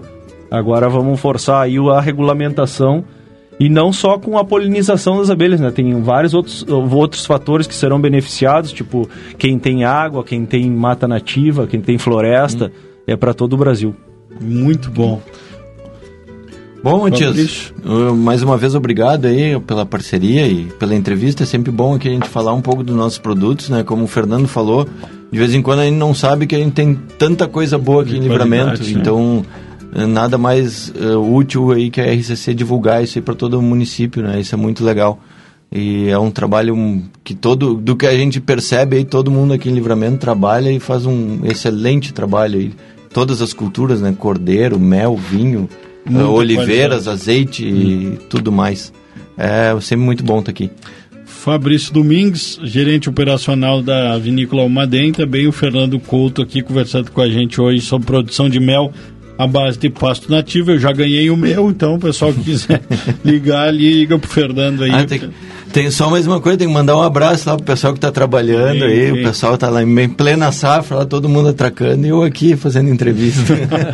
um abraço para toda a equipe, todo o pessoal que está em campo trabalhando aí, nos acompanhando. Como o Fabrício disse na semana passada, a gente esteve lá na, nas videiras, né? E realmente trabalho lindo aí, quem quiser conhecer então pega, aproveita aí nesse período agora que não tem muita atividade para o pessoal fazer, pega a tua família, bota no carro, vai dar uma volta e conhecer as belezas que nós temos no município. Agora são pontualmente 10 horas, nós vamos encerrando por aqui o panorama agropecuário. Eu volto na segunda-feira, pessoal. Estava de férias do Desperta Rio Grande e agora retornando na segunda-feira, 6 horas da manhã, com o Desperta Rio Grande música gaúcha de fundamento aqui, que também temos música de gaúcha de qualidade é em Santana do Livramento. Então vamos encerrando por aqui, deixando aquele grande abraço aos amigos e até segunda-feira.